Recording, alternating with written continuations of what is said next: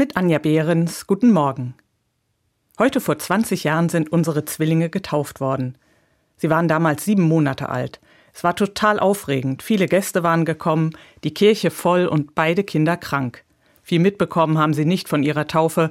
Gerade erst hatten sie einen Magen-Darm-Infekt überstanden und waren total schlapp und blass. Eine Freundin hatte uns zwei große Taufkerzen geschenkt. Die zünde ich heute zum Frühstück an, auch wenn die beiden gerade gar nicht hier sind.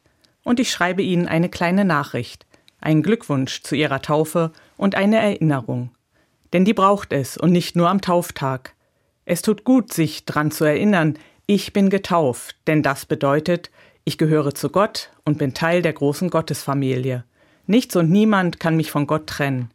Mir hat das an vielen Punkten in meinem Leben schon Kraft geschenkt. Martin Luther hat gesagt, dass es gut ist, jeden Tag wie neu aus der Taufe zu kriechen, und mir gefällt das.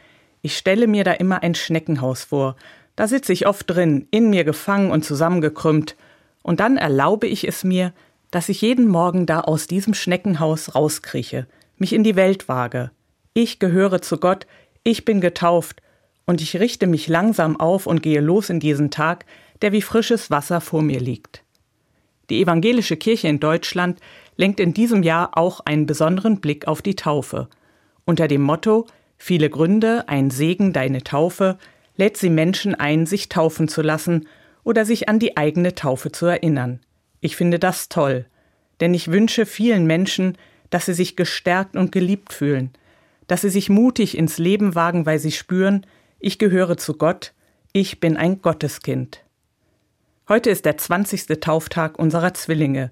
Ich zünde jetzt die Kerze an. Haben Sie nicht Lust, sich auch eine Kerze anzumachen? Kriechen Sie doch heute wie neu aus Ihrer Taufe, wagen Sie sich gestärkt und geliebt in diesen Tag. Anja Behrens, Kaiserslautern, Evangelische Kirche.